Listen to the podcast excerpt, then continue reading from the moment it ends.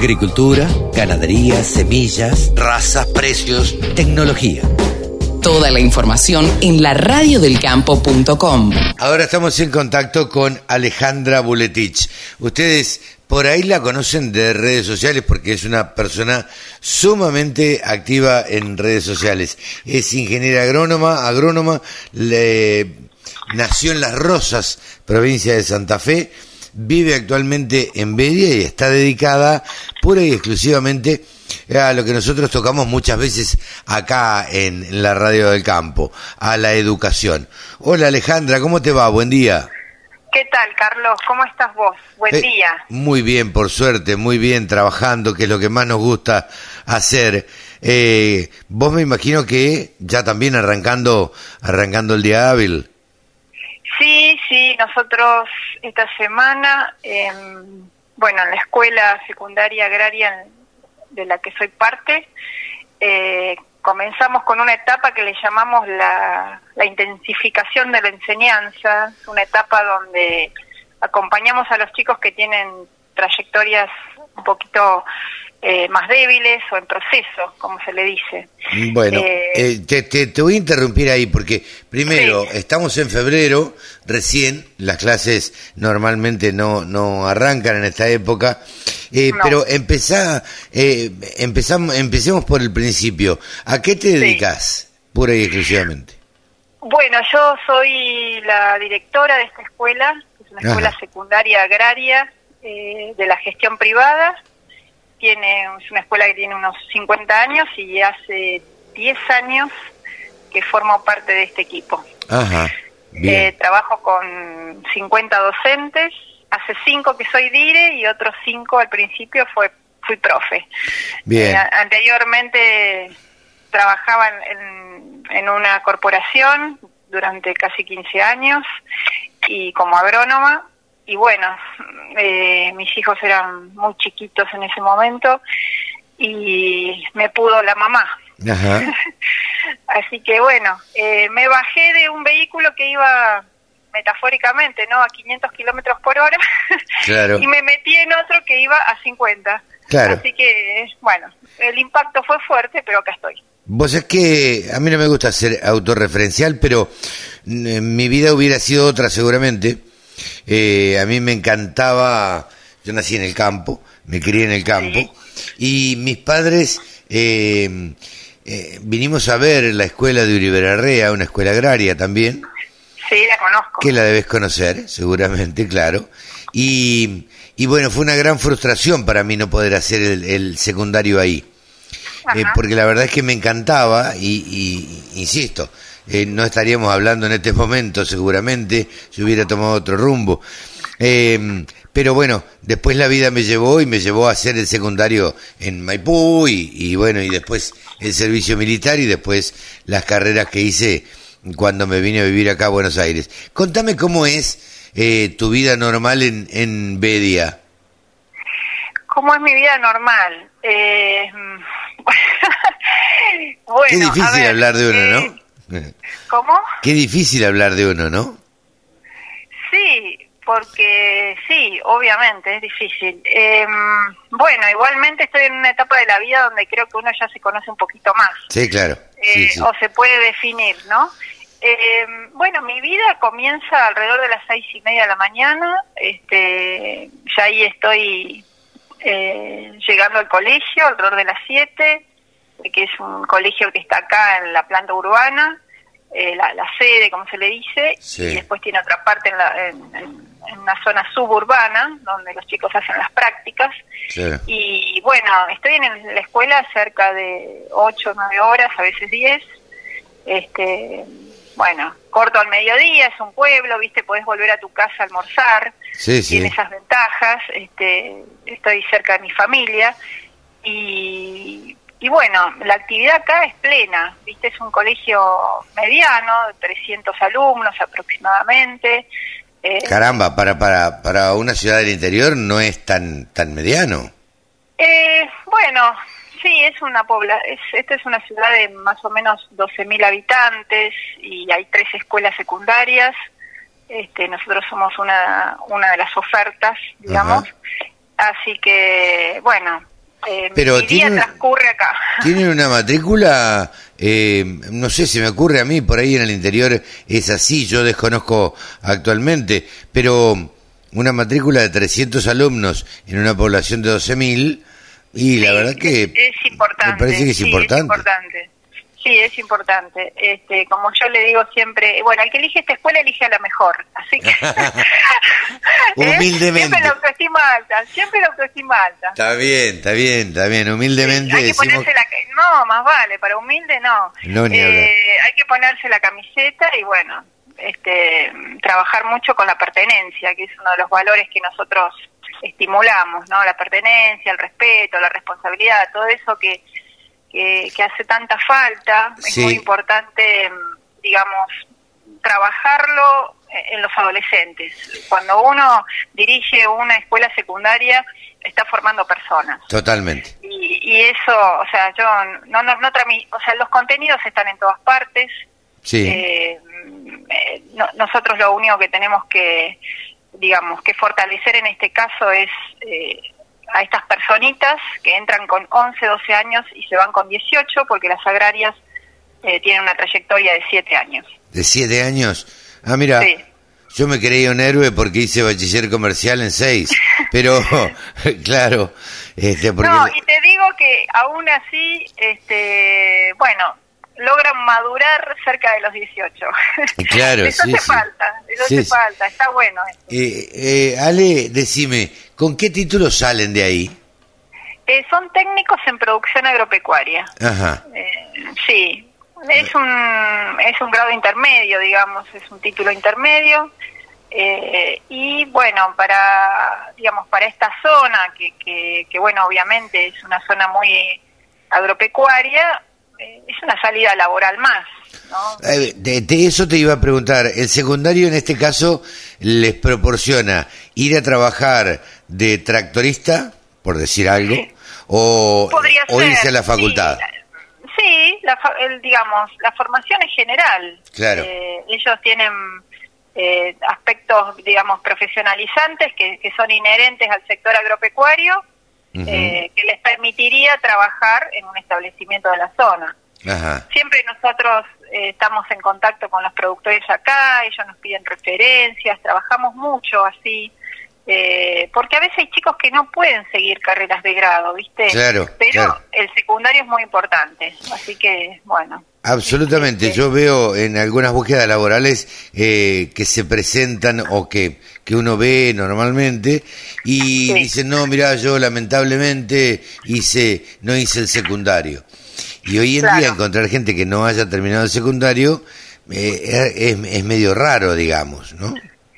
Sí, No bueno, esta escuela, por suerte, se caracteriza por un por un alto grado de, de egresados, digamos. De, Mirá qué bien. chicos que, que terminan el secundario, nosotros hacemos todo ese esfuerzo, porque a veces pasa un año y bueno, quedan algunas materias colgadas. Claro. Pero bueno, acá nos conocemos todos, ¿viste? Yo soy bastante hincha.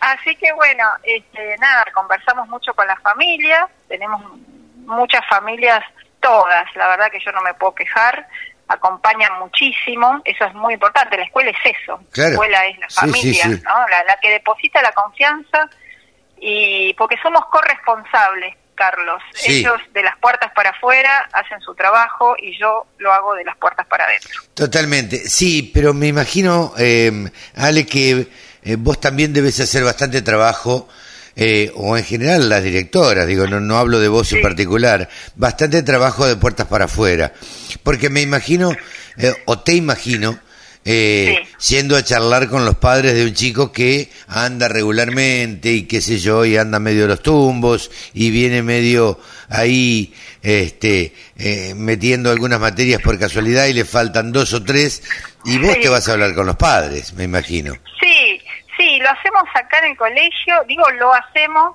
este, porque bueno, yo trabajo, como te digo, con 50 docentes maravillosos y, mm, y ellos monitorean todo este, digamos, lo que le pasa al adolescente adentro del aula, ¿no? Claro. en contacto con sus pares.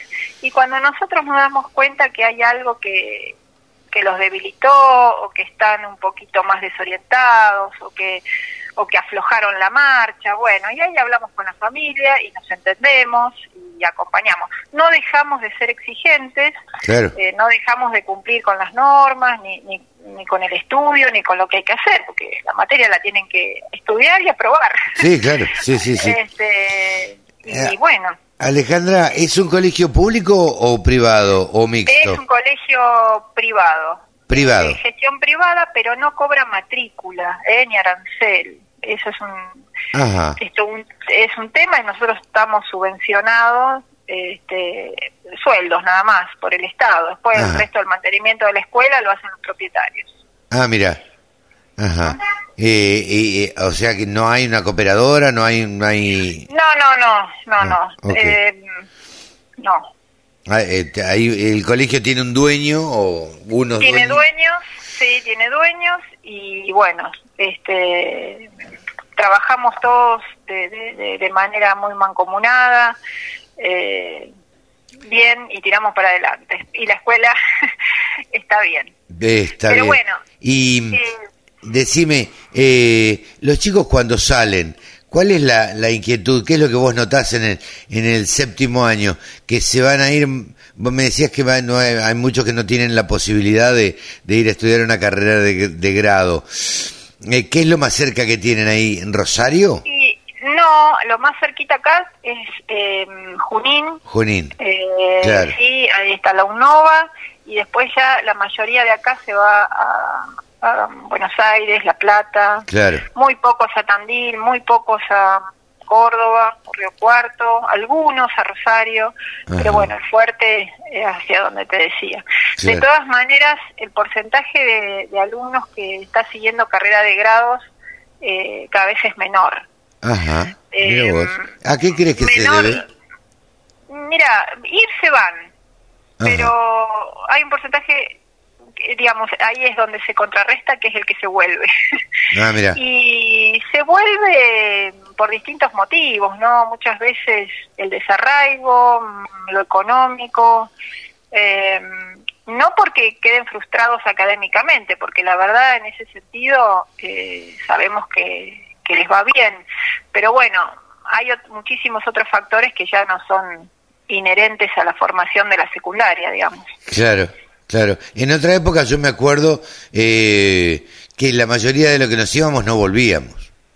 claro, bueno, ahora, ahora es una es una mezcla, digamos. De todas maneras hay carreras intermedias, hay tecnicaturas en las cercanías y bueno, algunos optan por, por otras carreras también. Eh, pero bueno, a veces este, le lleva un tiempo madurar este, que seguir estudiando. ¿Crees, eh, ya que te tengo a mano, la pregunta no tiene mucho que ver con, la, con, la, con, el fin de la entrevista, pero ¿crees que la pandemia influyó un poco o no? Totalmente. Ah, mira. Sí. Em, fue, a ver, la pandemia eh, fue un hito importantísimo en la vida de ellos. Eh, yo tuve siete alumnos acá que perdieron familiares directos y bueno, todavía me emociono. Sí, me imagino, ¿no? Me imagino, me imagino, pero te lo preguntaba porque me parece que la, la presencialidad en el colegio secundario, eh, los chiquitos, chiquitos, por ahí del primario, no sé si lo alcanzaron a percibir, también creo que les afectó, pero el secundario necesita, el, el, el alumno de secundario necesita el contacto, necesita verse, necesita charlar y todo eso. Y me parece que fue muy, pero muy, eh, eh, marcó mucho eh, la, la pandemia. Sí, eh, a ver, los alumnos aprenden en la presencialidad. Sí, claro. Eh, la virtualidad, ese aprendizaje, yo me, me animaría a decirte que es en porcentajes. A mí me gusta hablar en números. Sí. Pero mm, no sé, de los contenidos y del contacto y del escaso contacto o del contacto virtual, un chico puede haberse llevado el 50% de lo que nosotros aspiramos siempre en digamos en la presencialidad. Sí, no, es lo mismo, porque vos los chicos aprenden en contacto con sus pares que eso es muy importante, y con ese docente que le está ahí al lado y les está explicando a la velocidad que él aprende, porque no todos aprenden igual, ¿viste? Eh, no, somos cajas y uniformes, somos todos distintos y, y todos tenemos nuestro ritmo, entonces eso solo se logra en un aula. sin duda, sin duda. Eh, yo noté, eh, vos por ahí, a ver, me, me corregirás o no, pero eh, a mí me parece que la, la pandemia, eh, entre algún beneficio, si es que lo tuvo, es que eh, hizo darse cuenta a algunos chicos que estaban en la facultad, por ejemplo, que podían ir al campo, trabajar en el campo y estudiar al mismo tiempo. Eh, esto estoy hablando de casos donde estancias o, o, puestos donde, donde hay internet y podían conectarse y podían estar eh, en relación con sus pares. Pero, digo, hay, hay muchos chicos que deciden, me parece a mí, que hay muchos chicos que decidieron en la pandemia, durante la pandemia, volverse al campo volverse a trabajar en el campo. ¿Vos lo mm. notás esto en un pueblo o no? No, ¿No? yo no, yo yo lo que te podría decir te, hablo de lo a ver, no sé si decirte la palabra negativa, pero em, de lo que afectó más es que irrumpió en sus rutinas y eso no está bien, no está bueno en un adolescente, porque el adolescente necesita la estructura, necesita que lo acompañe, necesita un ritmo, necesita horarios, necesita reglas claras, necesita acuerdos. O sea, es un marco donde él se apoya y está creciendo. Y eso fue lo que costó.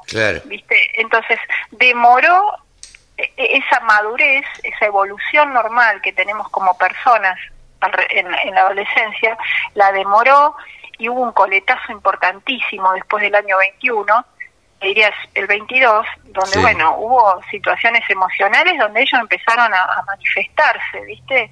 Eh, con, bueno, múltiples dolencias, o sea, va desde lo psíquico a lo físico. Eh, y bueno, eso duró seis, ocho meses y salimos adelante. Eh, acá lo que vale es, eh, digamos, el adulto que acompañó, la familia, el docente, ¿viste? No perderle. Sí, eh, digo yo, esa, esa palabrita que está de moda ahora, que se usa tanto, ¿viste? Que usamos en todos lados, la resiliencia, creo que nos dimos cuenta de lo que era. Sí, sí, puede ser, sí, puede ser, puede ser. no te deja respirar. Yo, la verdad que nunca enfermé de COVID eh, y no sé si es porque no bajaba la guardia o porque el bicho me tenía miedo o no sé qué me pasaba. Eh, Pero la verdad que tenía la cabeza tan eh, obsesionada con que todo esto eh, pasara y pasara bien, que bueno, hay múltiples cosas que uno tiene que hacer durante la pandemia porque los directores de primarias, iniciales, secundarias, estaban, trabajaban junto al sistema de salud. Y fue durísimo, ¿eh? fue durísimo porque se requería mucha información. Muchas veces te la piden de manera desordenada, cosa que me molesta terriblemente. yo soy ordenada. Claro. Eh, o somos es Que, es que como no se sabía nada de, de, lo que. No, no se sabía nada. Entonces pero a veces era todo improvisado. Hay que poner un poquito de voluntad. Sí. A veces hay que poner un poquito de voluntad. Y, y esto es importante porque, bueno, era la salud. este de todos. Seguro. De todas maneras, eh, bueno, acá estamos. ¿eh? Eso, eh, lo importante es que seguimos adelante, aparentemente. Sí, la, bien. El virus ya pasó, por lo menos se, se hizo más livianito. en algunos lados todavía siguen medio complicados. Eh, eh, caso de países asiáticos. El, carro, el carro ya se movió y los melones se acomodaron. Seguro, y, y, ya no hay vuelta atrás, digamos, ya no, ya ahora nos vacunaremos eh, o no, o, o, lo pasaremos. hay que vacunarse, hay que vacunarse, este, por supuesto, eso es así, esto es un virus, fue una pandemia, eh, hay que respetar ese calendario y ser honesto y dejarse de a ver, eh, de, ponerse de opinólogos. Acá lo que saben son los médicos. Totalmente. Sí, sí, sí. Y bueno, y es la salud. Totalmente, eso que es lo más importante. Eh, Ale, yo te agradezco muchísimo este, este diálogo con la Radio del Campo. Nosotros tratamos de, eh, te lo decía el otro día por privado, eh, de, de charlar eh, todos los sábados con eh, una docente o una productora agropecuaria o, bueno, para que nos cuente un poco la, historia de vida, la, forma en que viven y qué es lo que qué es lo que hacen. Yo te deseo mucho éxito, te deseo que sigas siendo tan activa en, en Twitter. Eh, eh, porque la verdad... No tanto, vos sabés que me aburro a veces de eso, me, aburro, porque tiene etapas donde hay cosas que no me gustan, entonces me aburro. yo soy de aburrirme fácil. Bueno, pero, yo digo, a veces hay que transmitir las cosas a través de las redes. No, obvio, uso la plataforma para transmitir lo que me pasó, claro. por eso que yo te conocí. Contar este, experiencias. ¿Cómo? Contar experiencias. Sí, sí, tal cual. Eh, para eso la utilizo. Sí, este, sí, sí.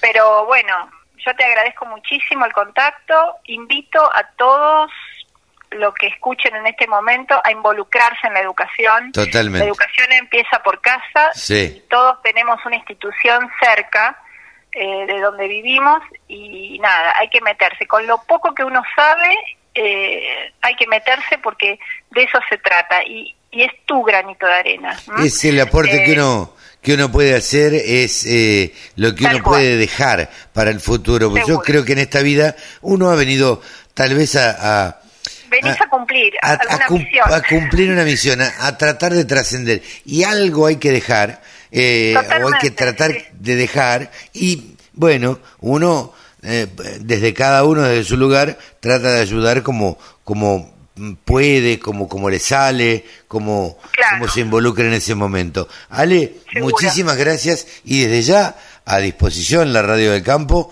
para lo que necesiten. Dale, bueno, un abrazo para todos ustedes y bueno, gracias por tenernos en cuenta. Ha sido Alejandra Buletich aquí en los micrófonos de la Radio del Campo. Ella es ingeniera agrónoma, es de Las Rosas, trabaja en Bedia y se dedica a la educación, es directora de un colegio allá en Bedia. Muchas gracias y estamos muy contentos de haber charlado contigo, Alejandra. Un abrazo. Sumate. Entre todos hacemos la mejor radio, la Radio del Campo.